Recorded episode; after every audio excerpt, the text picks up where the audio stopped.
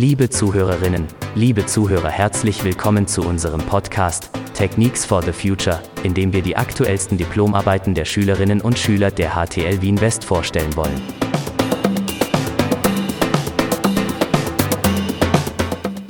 Mein Name ist Nil Widi und unsere heutigen Gäste sind Richard Neumeier. Hallo. Jan Seemann. Hallo. Erik Sagatal-Lehan. Hallo. Genau, und wir wollen heute eure Diplomarbeit mit dem Namen Mini Echo vorstellen. Ähm, wie kam es denn zu der Idee? Um was geht es denn bei der Arbeit? Ja, genau. Also bei unserer Arbeit geht es darum, dass wir eine Mixed Reality Anwendung machen möchten. Ähm, das Ganze machen wir mit Unity und da verschmelzen sozusagen die reale Welt und die virtuelle Welt miteinander mit der VR-Brille. Äh, die hat außen nämlich vier Kameras, mit der man das durchschalten kann und das dann eben sieht. Und wir haben uns da gedacht, dass wir das dann umsetzen könnten als Unity-Anwendung, wo wir ein System haben, wo man eine Infrastruktur aufbaut. Ähm, wir haben jetzt eine kleine Änderung vorgenommen, dass wir auch als ein Tool programmieren möchten für Firmen von groß bis klein, wo man eben einen Mitarbeiter umschulen oder ausbilden kann und dort einfach Maschinen oder etliches testen kann und auch gezeigt werden kann, was falsch gemacht wird. Und genau. Okay. Also die Idee ist eine Mixed Reality Anwendung. Das bedeutet, so wie ich es verstanden habe, man hat eine Virtual Reality Brille, wie zum Beispiel die Oculus Quest 2 und sieht eben die Außenansicht, also die echte Welt und darüber liegt dann die virtuelle Welt. Ja, genau. Das wäre dann so. Man hat die Brille, die Brille hat halt diese vier Kameras. Durch diese vier Kameras wird einem die reale Welt angezeigt. Ähm, das nennt man die See-Through-Ansicht und man kann dann, während man die reale Welt sehen, kann man virtuelle Objekte platzieren, man kann mit virtuellen Objekten interagieren und so verschmelzen halt die zwei Welten und das nennt man halt äh, Mixed Reality. Mhm. Äh, und genau, das war halt unsere Idee, ein cooles Projekt damit zu machen. Okay. Habt ihr da schon Erfahrungen gesammelt? Wie seid ihr auf, die, auf dieses Projekt gekommen? Also wie wir halt dazu hingekommen sind, ist, wir hatten schon vorher viele äh, andere Projekte äh, bezüglich VR. Zum Beispiel hatten wir ein VR-Game, was im Browser gelaufen ist, namens Cardrun VR. Und danach hatten wir ein weiteres Schulprojekt namens Paracosm, wo es im Prinzip darum ging, ein Tower Defense Game zu erstellen. Mhm. Und das waren aber VR-Projekte. Das heißt, was ist jetzt der Unterschied zwischen VR und Mixed Reality? Ja, genau. Und wir wollten halt einfach mal was Neues probieren, dass wir halt in die Richtung Mixed Reality gehen. Der Unterschied zwischen VR und Mixed Reality wäre halt, in VR ist alles in der virtuellen Welt, da hat man eine vorgefertigte Welt, man kann mit den Sachen interagieren und in Mixed Reality sieht man halt die richtige Welt auch. Und das wäre halt der Unterschied. Mhm. Ähm, Gibt es irgendwelche Beispiele für erfolgreiche Mixed Reality Anwendungen, die man jetzt schon heute am Markt runterladen kann, ausprobieren kann? Ja, es gibt schon ein paar Projekte, die man runterladen kann oder auch spielen kann.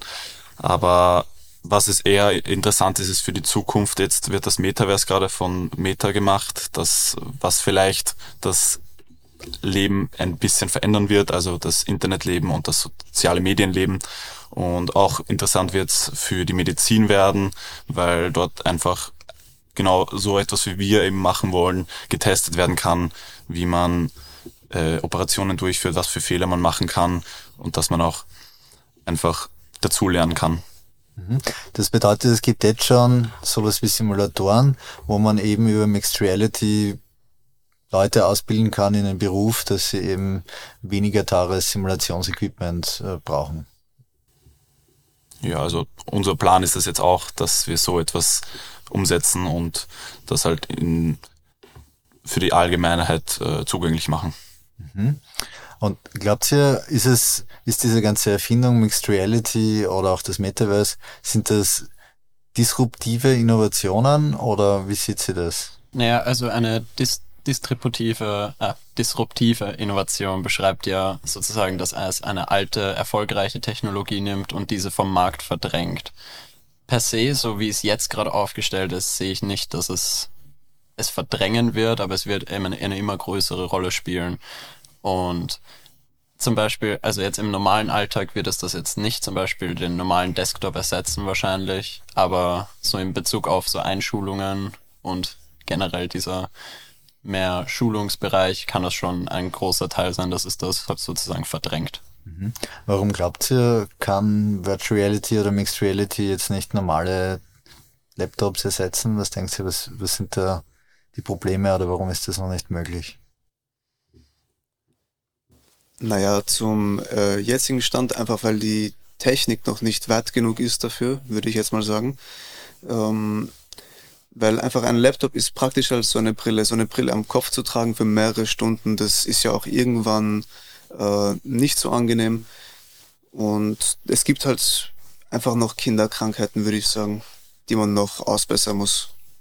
Ein weiterer großer Punkt ist wahrscheinlich auch, dass zum Beispiel ein Desktop einem nicht wirklich aus dieser realen Welt herausnimmt, sondern man in der realen Welt auf einem Bildschirm schaut, was über lange Stunden ziemlich mit dem Kopf und äh, der Psyche belastbar sein kann für die Menschen.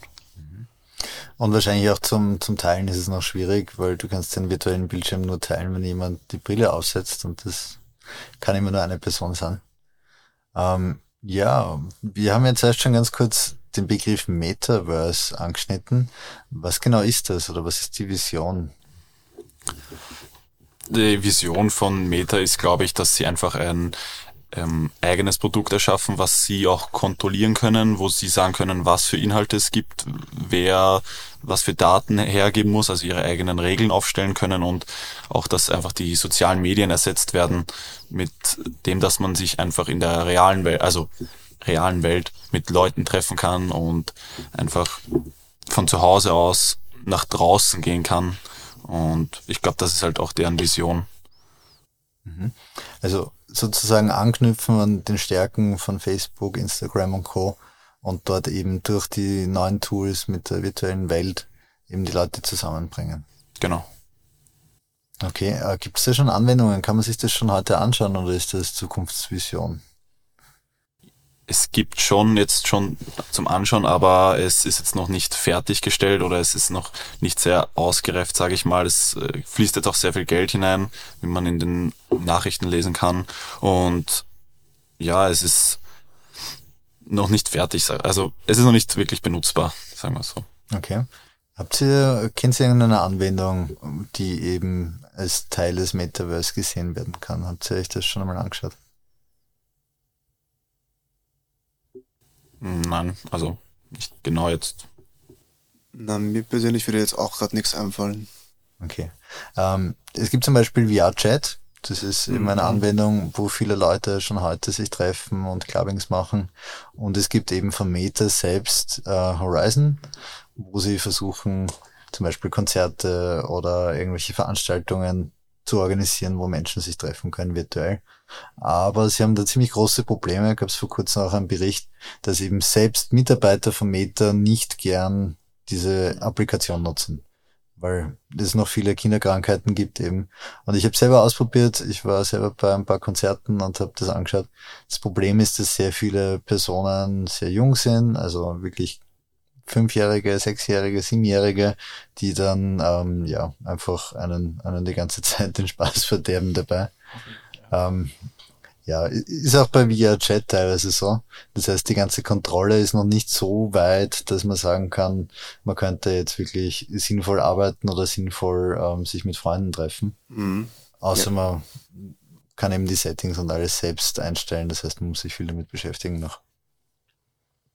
Ähm, was denkt ihr eben rechtlich, ethisch, moralisch? Was, was gibt's da für Fragen im Metaverse, wenn, wenn man so einen neuen Raum schafft?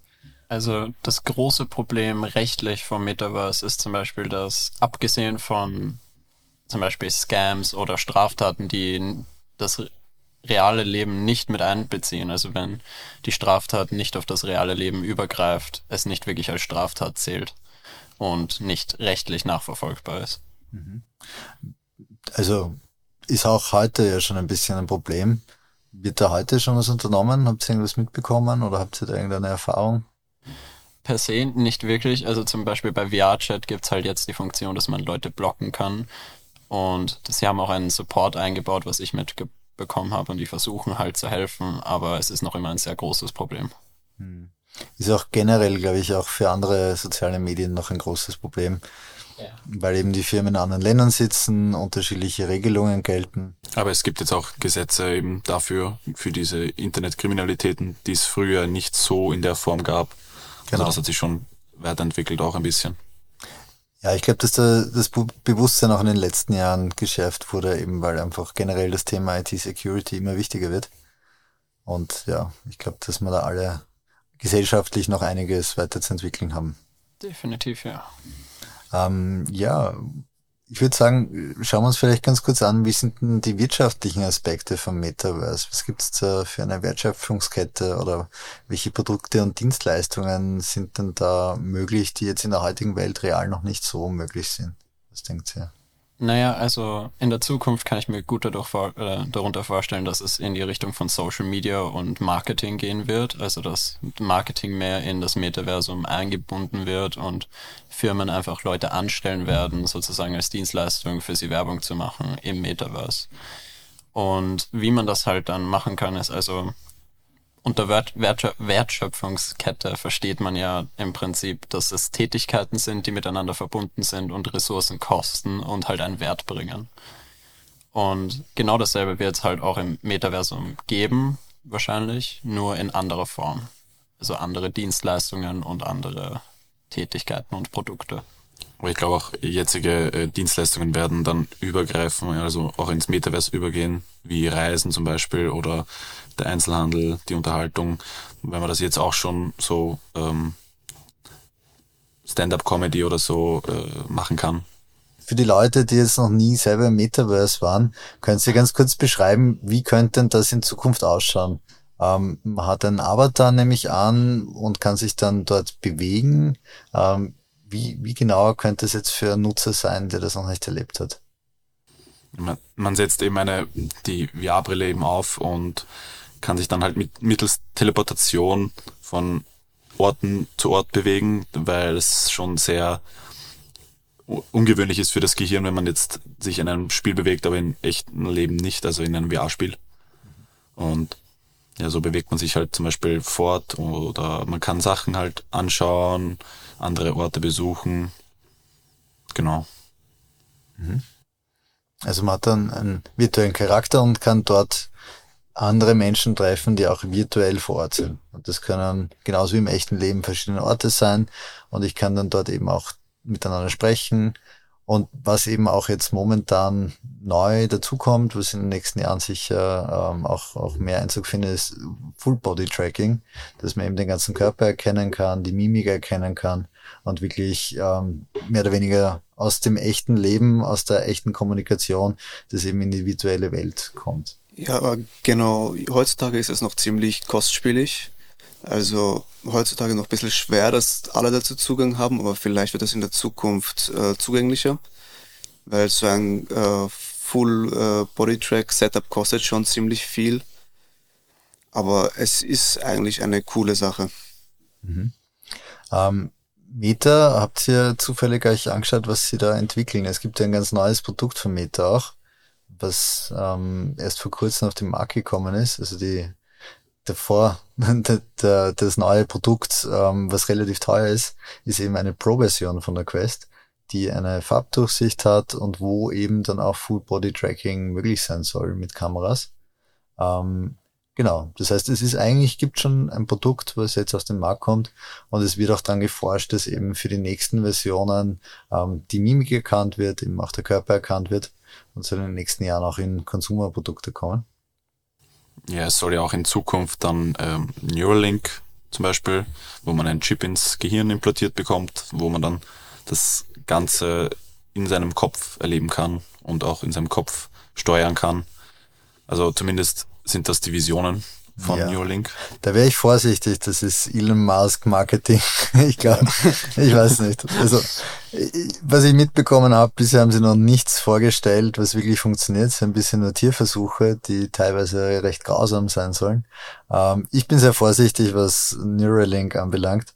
Ähm, ja, aber natürlich, es gibt Technologien, die sich in diese Richtung bewegen und wir werden wahrscheinlich auch in den nächsten Jahrzehnten Fortschritte machen. Aber momentan, was für Empfindungen und Wahrnehmungen sind denn möglich mit diesen Headsets? Naja, es sind ja nicht nur die Headsets, es wird ja gerade auch daran geforscht, dass man zum Beispiel äh, Anzüge hat, durch die man äh, Wärme, Berührung und einfach das alles spüren kann, damit es noch realistischer erscheint. Und man muss sich dann nicht nur auf das Headset begrenzen, man kann auch viel weiter gehen. Mhm.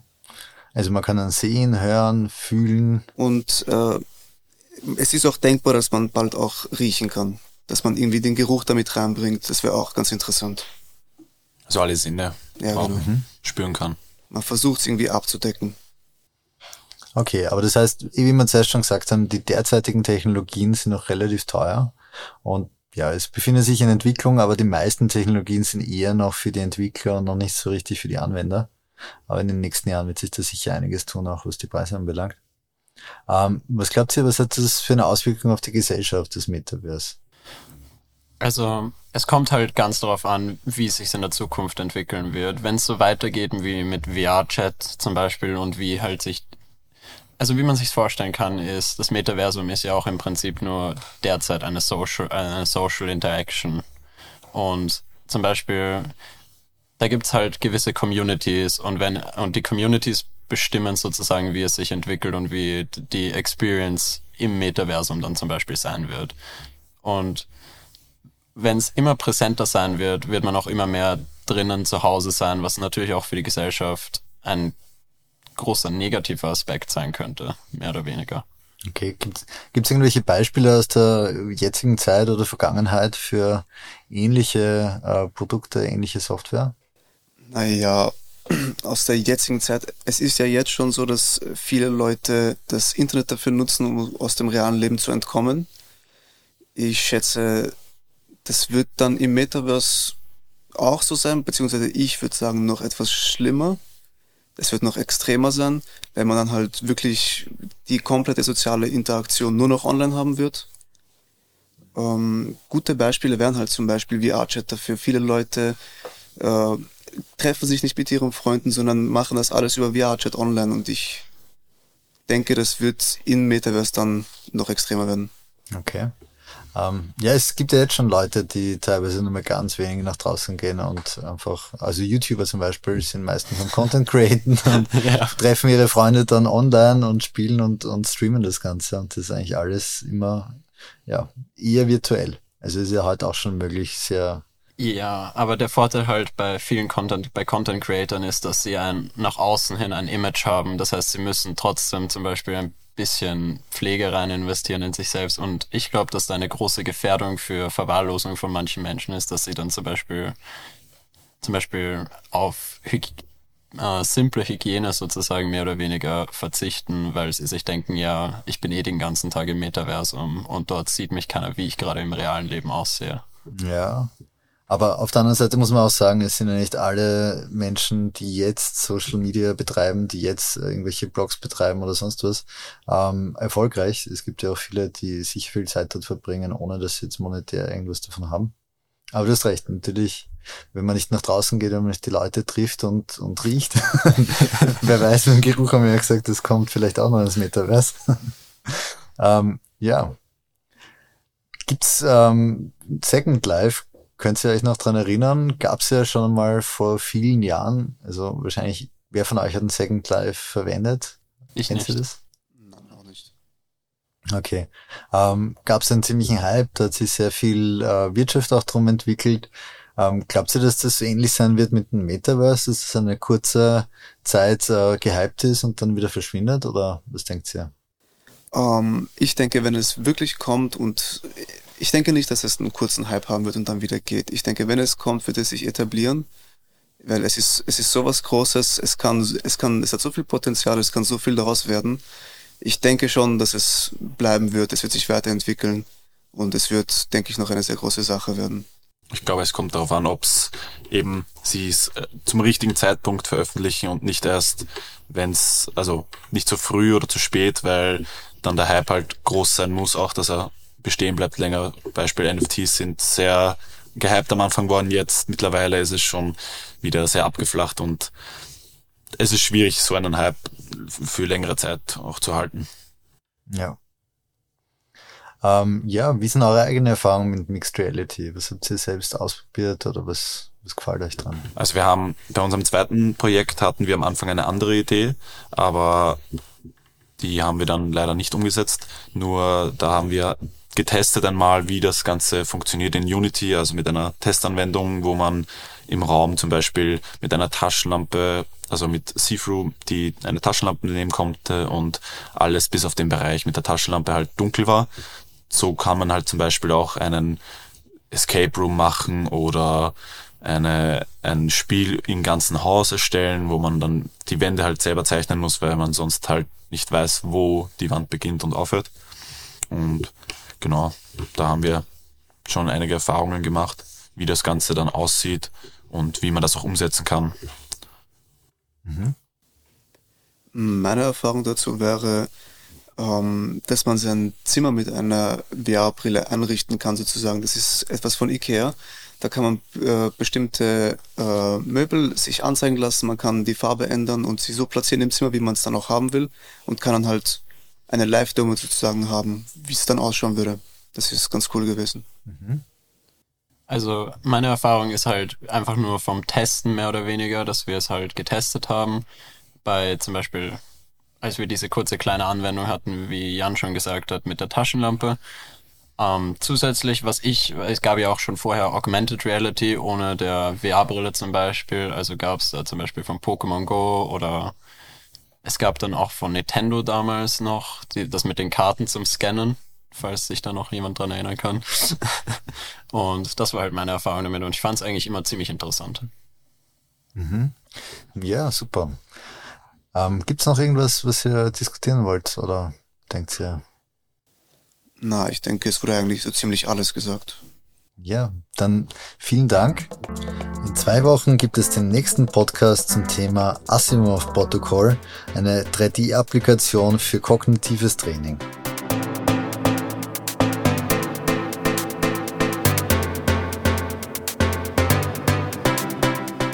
Danke, dass du dabei warst. Ich wünsche dir eine schöne Woche und hoffe, dass wir uns bei der nächsten Folge wieder hören.